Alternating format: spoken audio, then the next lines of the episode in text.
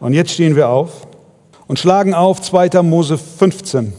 2. Mose 15, der Lobgesang Moses und Israels. Damals sangen Mose und die Kinder Israels dem Herrn diesen Lobgesang und sprachen, ich will dem Herrn singen, denn hoch erhaben ist er. Ross und Reiter hat er ins Meer gestürzt. Der Herr ist meine Stärke und mein Lobgesang.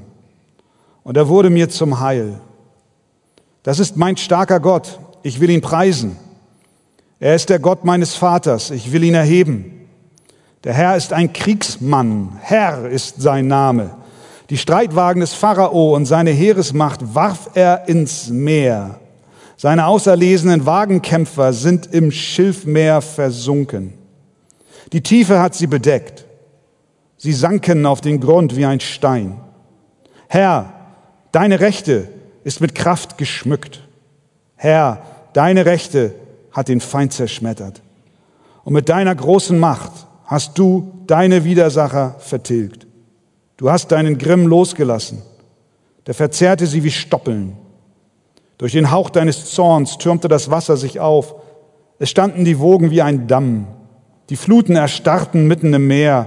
Der Feind sprach, ich will sie jagen, ich will sie ergreifen, ich will den Raub verteilen, will meine Wut an ihnen auslassen, ich will mein Schwert ziehen, meine Hand soll sie vertilgen. Du wehtest mit deinem Wind. Da bedeckte sie das Meer. Sie versanken wie Blei in den gewaltigen Wassern. Wer ist dir gleich unter den Göttern, o Herr? Wer ist dir gleich? Herrlich in Heiligkeit, furchtgebietend in Ruhmestaten, wundervoll bringend. Du strecktest deine Rechte aus, da verschlang sie die Erde. Du leitest in deiner Gnade das Volk, das du erlöst hast. Durch deine Kraft bringst du sie zu der Wohnung deines Heiligtums. Wenn das die Völker hören, so erzittern sie. Furcht ergreift die Bewohner des Philisterlandes. Es erschrecken die Fürsten Edoms. Zittern befällt die gewaltigen Moabs. Alle Einwohner Kanaans werden verzagt.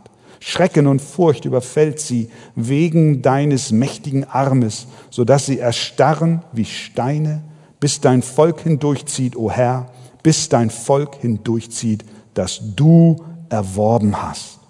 Du wirst sie hineinbringen und sie einpflanzen auf dem Berg deines Erbteils, an dem Ort, den du, Herr, zu deiner Wohnung gemacht hast, zu dem Heiligtum, o Herr, das deine Hände bereitet haben. Der Herr herrscht als König für immer und ewig, denn die Rosse des Pharao gingen ins Meer hinein und seinen Streitwagen und Reitern und mit seinen Streitwagen und Reitern und der Herr ließ das Meer wieder über sie kommen, die Kinder Israels aber gingen trockenen Fußes mitten durchs Meer.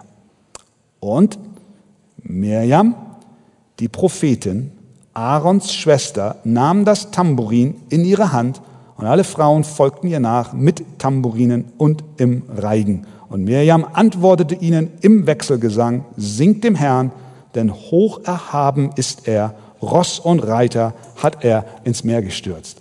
Amen. Nehmt gerne Platz. Das ist ein Lied. Wollen wir es mal singen? Wir haben die Melodie nicht überliefert bekommen, kein Soundtrack hinten im Buchdeckel der Bibel, aber wenn es dir in den Fingern juckt, sage ich dir ein wenig Geduld. Wenn du zu den Kindern Gottes durch den Glauben an Christus gehörst, wirst du dieses Lied eines Tages singen. Denn im Himmel singt man das Lied des Mose. Ich bin gespannt, wie sich das auf Deutsch anhört. Hebräisch oder himmlisch, ich weiß es nicht. Es war ein großartiger Erfolg. Ein Sieg, der seinesgleichen sucht. der in Anführungszeichen Underdog, das kleine im Verhältnis zur riesigen Heeresmacht Ägyptens, das kleine Völkchen Israel.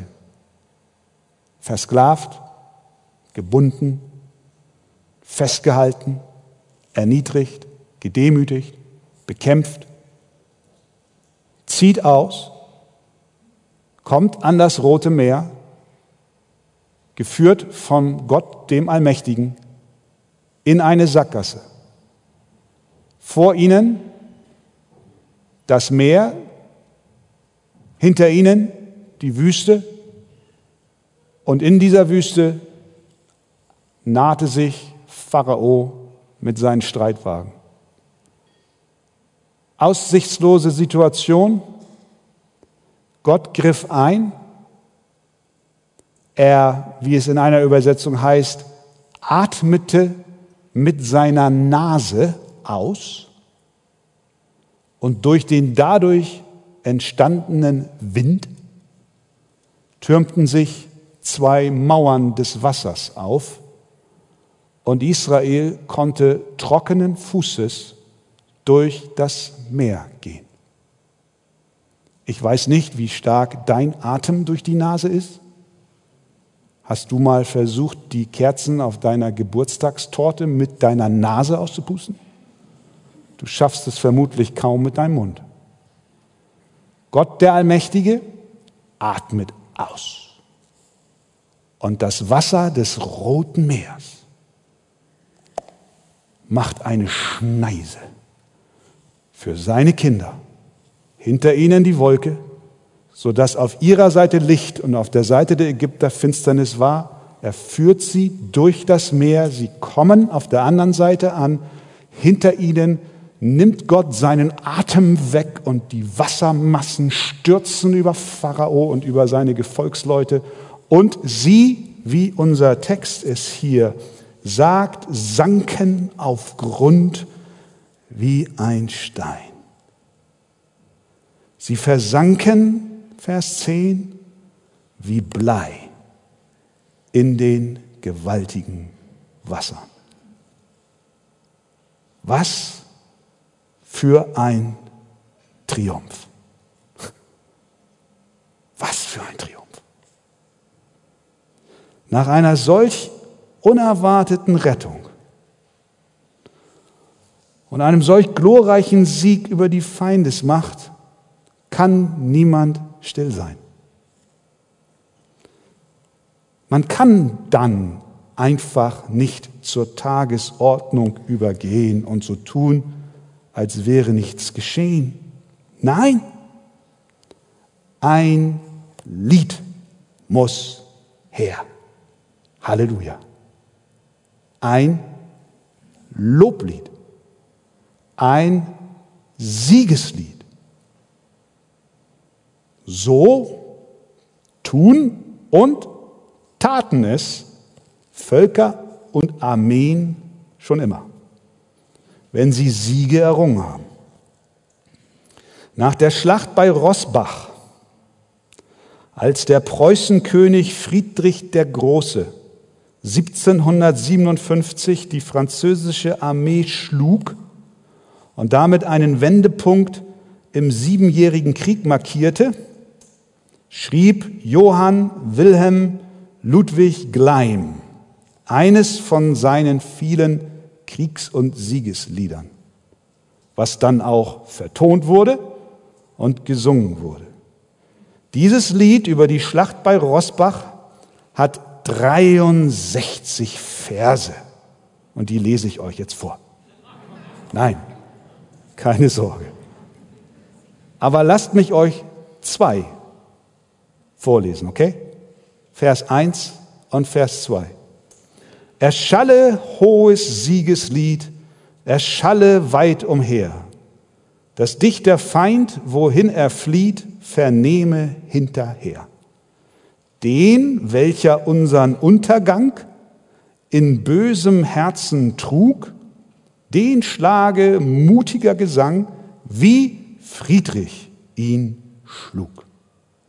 Ein Lobgesang auf Friedrich den Großen und sein Name kommt in den Folgeversen des Öfteren vor.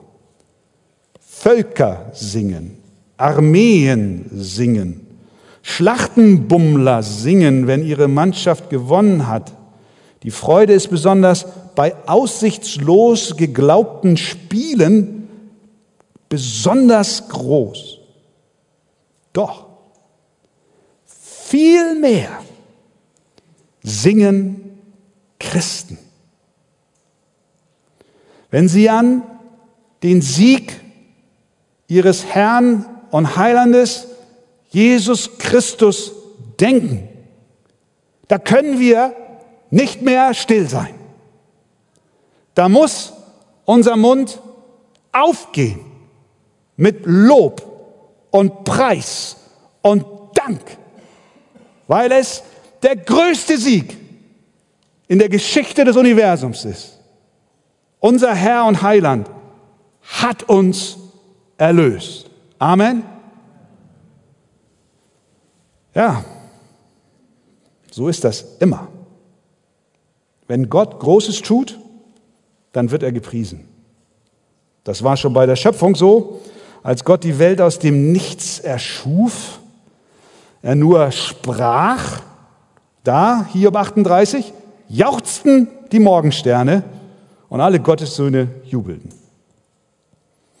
Als Gott sein Volk aus Bedrängnis rettete, lobte das Volk ihn mit Worten und Gesang. Zum Beispiel als Israel Sisera besiegte, da sangen Deborah und Barak ein Lied. Richter 5. David, ganz persönlich, aus der Grube und aus dem Schlamm gezogen, Psalm 40, schreibt, sagt, singt, er zog mich aus der Grube des Verderbens, aus dem schmutzigen Schlamm und stellte meine Füße auf einen Fels. Er machte meine Schritte fest und er gab mir ein neues Lied in meinen Mund, ein Lob für unseren Gott. Und im Neuen Testament heißt es, Kolosser 3,16, lasst das Wort des Christus reichlich in euch wohnen. In aller Weisheit, lehrt und ermahnt einander und singt mit Psalmen und Lobgesängen und geistlichen Liedern dem Herrn lieblich in euren Herzen. Die Gemeinde Jesu ist eine preisende Gemeinde. Die Gemeinde des Herrn ist eine lobende Gemeinde. Die Gemeinde des Herrn ist eine Gemeinde des Wortes. Sie sprachen und die Gemeinde des Herrn ist auch eine singende Gemeinde. Wir jubeln unserem König zu. Und so tat es auch Mose mit seinem Lied. Was kennzeichnet dieses Lied? Was können wir für unser Lob, das wir Gott bringen, davon ableiten? Erstens, alle machen mit. Ganz einfach. Schaut in die Bibel, Vers 1. Damals sangen, heißt es dort, Mose und die Kinder Israels dem Herrn diesen Lobgesang und sprachen. Sie sangen, wer sang? Nicht nur Mose, es war auch keine Band, die vorne stand und ein Lied vortrug. Es waren nicht nur die begabten Sänger, nein, es war, heißt es hier schlicht und einfach, Mose und die Kinder Israels. Damit sage ich nichts gegen Bands oder Ansinger oder Chöre, sondern der Punkt ist der, dass alle gemeinsam gesungen haben. Es war keine Performance von vorne, kein Konzert. Ich gehe davon aus, dass unter den zwei Millionen Israeliten der ein oder andere dabei war, der nicht singen konnte. Das muss schon statistisch gesehen sehr wahrscheinlich sein. Wenn ich mir euch so angucke. Entschuldigung, Entschuldigung. Ich gehöre ja mit dazu. Wir, wir sind nicht alle gleich musikalisch und wenn ich irgendwo eine zweite Stimme singen soll, dann winkt meine Familie schon ab. Dann laufen sie mit Ohrenschmerzen aus dem Raum. Andere können das im Schlaf, ich nicht. Unter den Israeliten waren bestimmt welche, die auch nicht so perfekt gesungen haben bei der großen Menge. Nicht alle hatten ein musikalisches Gehör. Wurden sie aussortiert? Nein. Sie sangen und lobten Gott dennoch. Wie hätten sie es auch lassen können? Denn das ganze Volk erlebte ganz persönlich die Erlösung von und vor den Ägyptern. Sie alle waren ja beteiligt. Sie waren ja alle dabei. Sie sahen ja mit eigenen Augen, wie hinter ihnen der Staub aufwirbelte und vor ihnen das Meer war. Und sie haben mitbekommen, wie rechts und links das Wasser sich auftürmte. Sie waren Augenzeugen. Ja, sie haben es persönlich erlebt. Es war keine Tradition, die ihnen übermittelt wurde, der sie folgten. Sie sangen nicht, weil man in der Kirche ja schließlich singt, Sie sangen alle, alle, weil sie alle gerade eben vom Tod gerettet wurden. Alle, alle Männer, alle Frauen, alle Kinder. Das Lied des Mose war für jeden. Das ganze Volk sang. Die ganze Nation stimmte mit ein. Es war ein Gesang von Millionen. Gänsehaut pur. Da ist das Bernabeu-Stadion gar nichts gegen. Die Bibel legt Wert darauf, auch an dieser Stelle davon zu berichten, dass alle mitmachten. Nicht nur Vers 1 macht dies deutlich. Damals sangen Mose und die Kinder Israels dem Herrn diesen Lobgesang. Nein, auch das Ende unseres gelesenen Abschnittes gibt uns einen Hinweis. Vers 20 und 21. Und Mirjam heißt es dort. Die Prophetin, Aarons Schwester, nahm das Tambourin in ihre Hand und alle Frauen folgten ihr nach mit Tambourin und im Reigen. Und Mirjam antwortete ihnen im Wechselgesang, singt dem Herrn, denn hoch erhaben ist er, Ross und Reiter hat er ins Meer gestürzt. Das sind dieselben Zeilen, die in Moses Lied gleich in Vers 1 zu lesen sind. Das heißt, Männer und Frauen sangen. Mirjam führte die Schwestern an. Es war ein Wechselgesang mit Tambourin und Reigen. Der Gedanke ist schlicht und einfach und ganz klar, das Lied der Erlösten ist für das ganze Volk. Wie schön, dass wir mitsingen dürfen, oder? Wie schön, dass du Teil dieses gewaltigen Chores bist. Gedanke ist klar, es genügt nicht, dass Mose singt. Es genügt am Sonntagmorgen auch nicht, dass wir wunderbare Musiker und Sänger haben, die uns im Gesang leiten. Du sollst von Herzen mit einstimmen. Es genügt nicht, dass eine kleine Gruppe singt. Es genügt nicht, dass ein Chor singt. Es genügt nicht, dass die Männer singen. Es genügt nicht, dass die Frauen singen. Es genügt nicht, dass die Kinder singen. Nein, das ganze Volk stimmt in den Lobgesang mit ein. Denn egal ob Mann, Frau oder Kind, sie alle vertrauten dem Herrn, ihrem Retter. Sie alle vertrauten den Worten des Propheten Moses, die er von, vom Herrn empfangen hat. Sie alle gingen diesen Weg in das Meer hinein. Und sie alle vertrauten dem Wort des Herrn, dass er sie aus der Hand ihrer Feinde erlösen wird. Sie alle glaubten und genau so ist auch die Gemeinde Jesu verbunden durch den Glauben an den Erlöser Jesus Christus. Denn auch wir alle wurden durch die mächtige Hand unseres Gottes aus der Gefangenschaft und Sklaverei der Sünde bewahrt und erkauft und freigeführt. Er hat den Tod für uns besiegt. Er ist am Kreuz von Golgatha für uns gestorben, hat unsere Schuld auf sich genommen. Er wurde begraben und am dritten Tag ist er auferstanden. Und das war Zeichen davon, dass er Tod und Teufel besiegt hat, nämlich den Feind, der an deinem Leben nagt, der dich zerstören wollte, der dir den Tod bringen wollte, bis in alle Ewigkeit. Und er hat den Sieg errungen, der dir gilt. Also singen wir mit und preisen seinen Namen. Denn wir sind mit ihm gestorben und auferstanden zum ewigen Leben.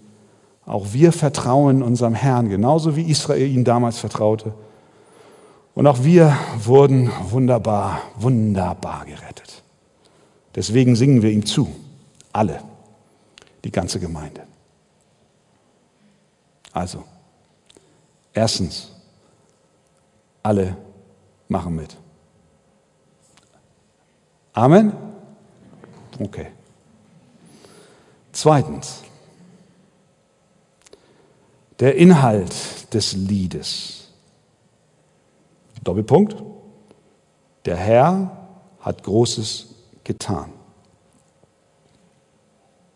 Bei unserem Lobgesang, und das lernen wir auch aus dem Lied des Mose, bei unserem Lobgesang kommt es zuallererst auf den Inhalt an, den wir singen, den wir sprechen.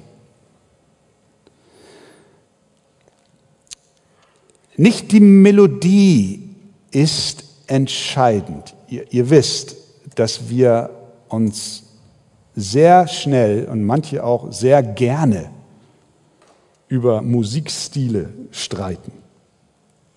Ich vermute, das ist der Grund, warum wir eben nicht den Soundtrack hinten in der Bibel haben. Musikstil spielt hier zunächst mal keine Rolle, aber der Inhalt, der Text, der gesungen wird. Was war jetzt der Inhalt des Liedes des Mose? Ganz einfach. Das Lied beschreibt die großen Taten Gottes. Das ist der Inhalt.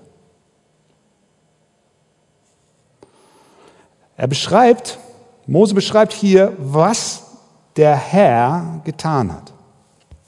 Im Mittelpunkt des Liedes steht Gott, nicht der Mensch. Es gibt manche Lieder, die auch in Gemeinden gesungen werden, da steht leider nicht Gott im Mittelpunkt, sondern der Mensch. Da wird mehr über ich und mir und meiner und selbst gesungen, als über ihn und er und herrlich und was er für uns tat. Nicht so im Lied des Mose. Mose gibt allein Gott die Ehre. Fokus des Liedes der Allmächtige und seine großen Taten. Mose verliert nicht ein Wort über sich selbst und seine Rolle bei der Rettung Israels, obwohl er doch die dominierende menschliche Figur in dieser Rettungsaktion war. Er war doch schließlich der Leiter, der ihnen voranging, aber er singt, erwähnt sich nicht ein einziges Mal in diesem Lied. Bei den Siegesliedern der Preußen wird immer wieder Friedrich der Große bejubelt, aber nicht bei den Siegesliedern der Christen. Mose wird nicht erwähnt. Kein Mensch wird in diesem Lied gerühmt. Deswegen singen wir am Sonntagmorgen auch keine Hymnen auf Mose oder auf Luther oder auf Spurgeon. Machen wir nicht. Sondern wir singen ein Loblied auf Jesus, unseren Herrn. Auch Mose nimmt sich nicht hier selber vor. Es handelt allein von Gott, dem alle Ehre gebührt. Das ist die Grundsatz, der Grund, die Grundlage. Und dann besingt dieses Lied auch historische Tatsachen. Es sind keine Fabeln, es ist keine abstrakte Lyrik, sondern es sind Fakten. Ein faktenbasiertes Loblied über die konkret stattgefundenen Taten des Herrn. Er preist die Taten Gottes und gibt uns in diesem Lied einige Details von dieser herrlichen Rettungstat mit. Er schreibt und er preist die Taten Gottes wie folgt. Wenn ihr eure Bibeln habt, gerne kurz folgen. Vers 1, was tat Gott? Ross und Reiter hat er ins Meer gestürzt. Vers 4, was tat Gott? Streitwagen des Pharao und seine Heeresmacht warf er ins Meer. Seine auserlesenen Wagenkämpfer sind im Schilfmeer versunken. Die Tiefe hat sie bedeckt, sie sanken auf den Grund wie ein Stein. Was tat Gott? Vers 8. Durch den Hauch deines Zorns türmte das Wasser sich auf, es standen die Wogen wie ein Damm, Die Fluten erstarrten mitten im Meer. Wir haben hier ein lebendiges Bild dessen, was damals geschah. Durch die Macht seiner Kraft hat der Wind das Wasser zu zwei riesigen Wänden aufgetürmt und die Israeliten gingen trockenen Fußes durch. Also Mose besingt nicht sich, sondern er besingt die mächtigen Taten, historisch stattgefundenen Taten Gottes. Er gibt uns auch die Antwort, warum Gott das überhaupt tat. Warum handelt Gott, wie er handelt? Vers 9 gibt uns den Hinweis. Der Feind sprach, damit ist Pharao gemeint. Und jetzt wird im Prinzip Pharaos Denken und Reden zitiert. Ich will sie jagen. Ich will sie ergreifen.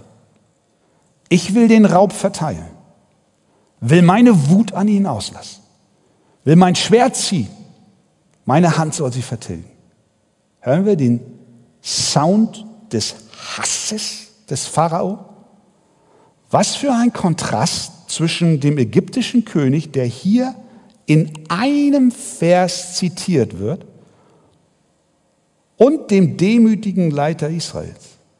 Während Mose in 19 Versen von 1 bis 19 nicht einmal seinen Namen erwähnt, schafft es Pharao, sich selbst sechsmal in einem Vers zu erwähnen. Herzlichen Glückwunsch. So ist er. Steht stellvertretend für den Gottlosen. Puh. Der sich um sich selbst dreht, zum Zentrum des Universums macht, eigennützig, selbstsüchtig, nur seinen eigenen Vorteil sucht. Der Feind, nochmal, was Pharao sagt, sprach, ich will sie jagen, ich will sie ergreifen, ich will den Raub verteilen, ich will meine Wut an ihn auslassen. Ich will mein Schwert ziehen. Meine Hand soll sie vertilgen. Er war durch und durch stolz und selbstzentriert. Er spuckte diese Zeilen aus und konnte kaum Luft holen. So sehr war er in sich selbst verliebt. Er war blutrünstig und gewalttätig. Er war auf Zerstörung aus. Ganz, ganz, ganz, ganz, ganz furchtbar. Nochmal, es ist nicht eine abstrakte Geschichte, sondern eine real passierte Sache. Welche Angst und Furcht musste unter dem Volk gewesen sein, dass diese blutrünstigen äh, äh, Soldaten hinter ihm her waren. Pharao war habgierig, er hatte Lust, wie es heißt, auf die Beute eines ungerechten Krieges.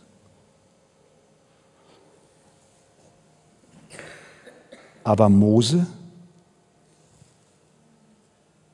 beschreibt dies und zeigt dadurch die Herrlichkeit und Güte und Gnade unseres Herrn.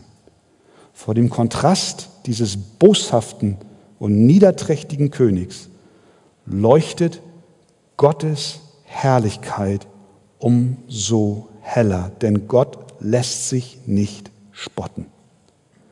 Er demütigte den Pharao und ließ zu, dass sein Stolz ihn und seine Armee in das Wassergrab trieb. Und im Kontrast zu diesem egozentrischen, boshaften König sehen wir jetzt dann, wie Mose Gott preist über seine Taten, Vers 10 und folgende. Du Gott, du wehtest mit deinem Wind. Da bedeckte sie das Meer. Sie versanken wie Blei in den gewaltigen Wassern. Wer ist dir gleich unter den Göttern, o Herr? Wer ist dir gleich? Herrlich in Heiligkeit, furchtgebietend in Ruhmestaten, wundervoll bringend. Du strecktest deine Hand aus, da verschlangen sie die Erde. Das war das Werk Gottes. So verfährt Gott mit den Sündern auch heute. Er richtet sie nach seiner Gerechtigkeit. Kein Despot und kein Autokrat wird ihm entkommen. Ja, wir alle müssen eines Tages vor ihm erscheinen. Und Mose preist Gott, dass Gott für Gerechtigkeit sorgt durch seine mächtige Hand. Und auch das darf unseren Lobpreis füllen. Herr, wir danken dir, dass du in Gerechtigkeit regierst Und dass wir nicht für uns selbst Rache üben müssen, sondern die Rache ist dein, spricht der Herr. Rache ist mein, spricht der Herr. Wir sagen, die Rache ist dein. Mose lobt Gott also für dessen Taten. Er, Gott, hat Ross und Reiter ins Meer gestürzt. Streitwagen des Pharao warf er ins Meer. Und mit deiner großen Macht hast du, Gott, deine Widersacher vertilgt. Herr, deine Rechte hat den Feind zerschmettert. Er, Gott, sandte den Wind. Also Mose pries den Herrn für sein Handeln.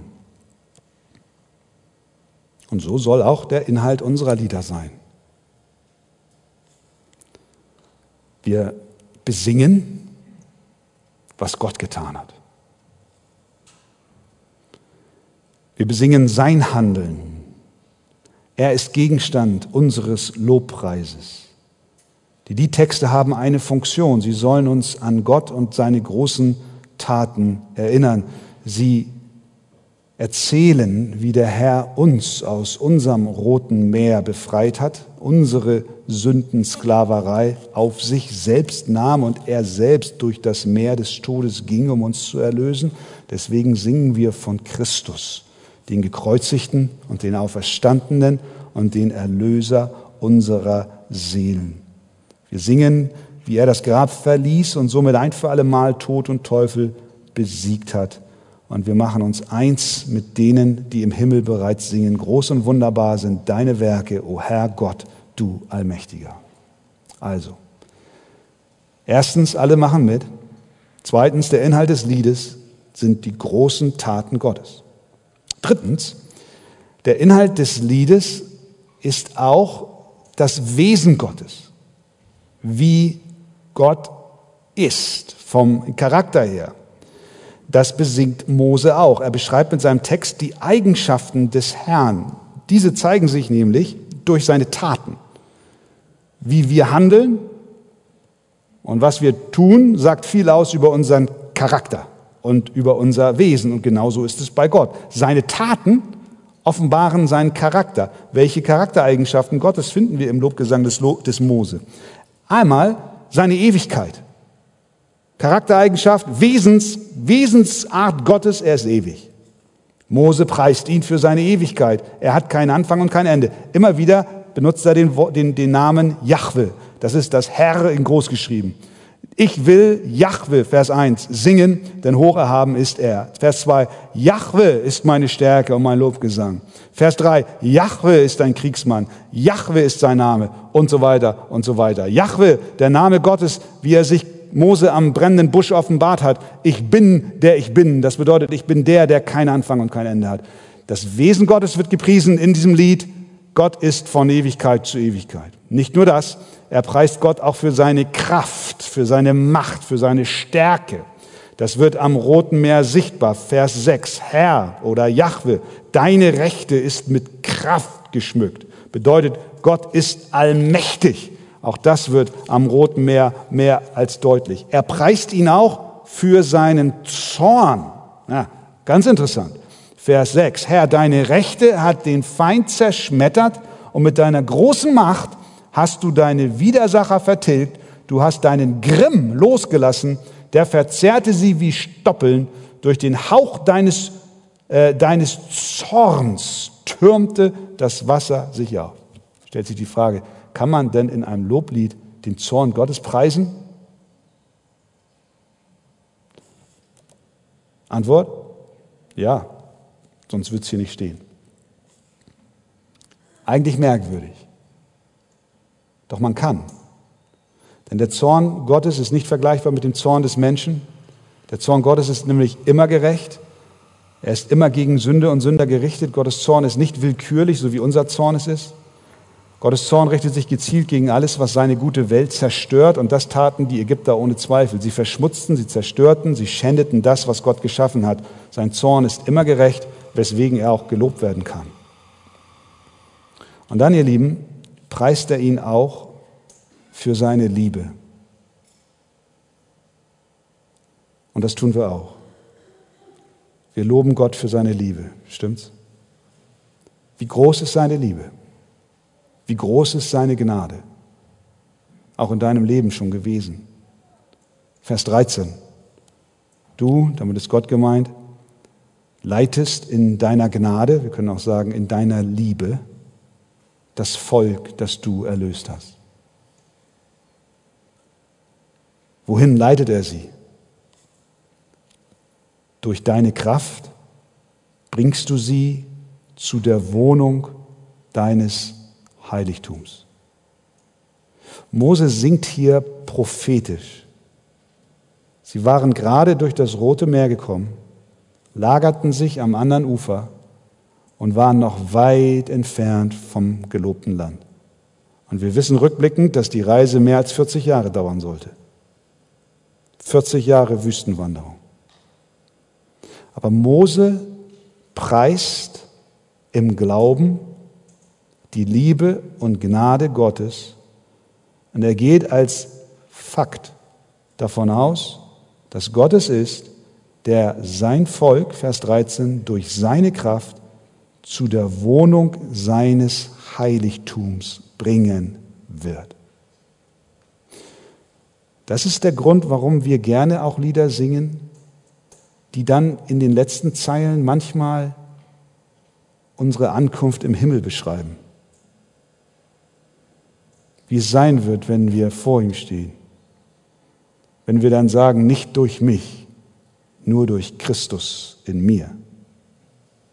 Das ist der Grund, warum unsere Herzen aufgehen, wenn wir daran denken, dass auch wir, so wie Israel, lediglich auf der Pilgerreise sind und noch manche Schwierigkeiten vor uns liegen mögen, aber eins uns gewiss ist, der Herr wird uns in sein Heiligtum bringen. Egal durch welche Widerstände. Vers 17, guck noch mal rein. Du, Gott, wirst sie, dein Volk, hineinbringen und sie einpflanzen auf dem Berg deines Erbteils, an dem Ort, den du, Herr, zu deiner Wohnung gemacht hast, zu dem Heiligtum, o Herr, das deine Hände bereitet haben. Mose preist den Herrn für das Erbteil, was dieser seinem Volk gibt. Es ist die Wohnung bei Gott selbst, die Gegenwart des Herrn, sein Heiligtum. Dort führt er seine Kinder hin. Egal was kommt, egal welche Rückschläge da sind, er preist dem Herrn für die sichere Begleitung und Führung bis zum Ziel. Willst du da nicht auch mit einstimmen in diesen Lobgesang? Denn Gott hat auch dir zugesichert, dass er dich führen wird und dass er dich zu ihm persönlich bringen wird. Das Wesen Gottes, was Mose hier beschreibt, ist die Liebe und Gnade der Führung bis ans Ziel. Halleluja. Zum Schluss. Für das Lob Gottes, was Mose hier singt, ist etwas fundamental wichtig. Und das gilt nicht nur für diesen Lobgesang, sondern das gilt auch für den Lobgesang, den wir als Gemeinde Sonntag für Sonntag erleben. Es nützt nichts, wenn wir mit kaltem Herzen hereinkommen und erstmal lange brauchen, bis wir uns aufwärmen. Nein, der Lobgesang, der wird aus unseren Herzen und Mündern hervorsprudeln, immer dann, wenn wir schon in der Woche gesättigt sind von der persönlichen Gegenwart unseres Herrn und Heilandes Jesus Christus. Und das ist, was Mose hier gleich zu Beginn des Liedes deutlich macht. Er beschreibt hier, ja, das Wesen Gottes und sein Charakter, seine Werke und all sein Tun. Aber bevor er richtig einsteigt in die Details, beschreibt er, wie seine persönliche Beziehung zu diesem Gott ist. Vers 2. Der Herr ist, sagt Mose, meine Stärke und mein Lobgesang. Er wurde mir zum Heil. Das ist mein starker Gott. Ich will ihn preisen. Er ist der Herr meines Vaters. Ich will ihn erheben. Sehen wir das? Sehen wir das? Es ist eine persönliche Beziehung. Es ist ein persönliches Erleben. Es ist eine persönliche Begegnung, die er mit Gott hatte. Und diese persönliche Beziehung lässt dieses Lied lebendig werden. Sonst ist es eine abstrakte theologische Abhandlung. Wir könnten Vorlesungen und Bücher wälzen über das Wesen Gottes und wir könnten sagen, ja, so ist es. Was nützt das alles, wenn es nicht unsere Herzen erwärmt? Wenn es nicht unser Innerstes getroffen hat? Wenn wir nicht im Innersten erweckt sind? und persönlich sagen, Herr, du bist was denn?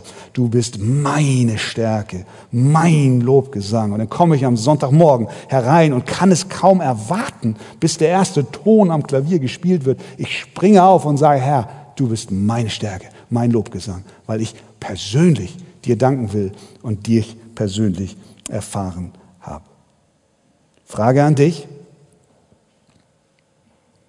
Kannst du das sagen. Der Herr ist meine Stärke. Hast du jemals von Herzen in den Lobgesang der Gemeinde einstimmen können? Sind die Texte zu deinen Texten geworden? Haben die Texte dein Leben beschrieben, deine Verlorenheit und deine Erlösung durch Christus? Hast du dein Leben Jesus Christus schon mal anvertraut? Hast du dich ihm jemals geweiht? Kannst du von Herzen mitsingen?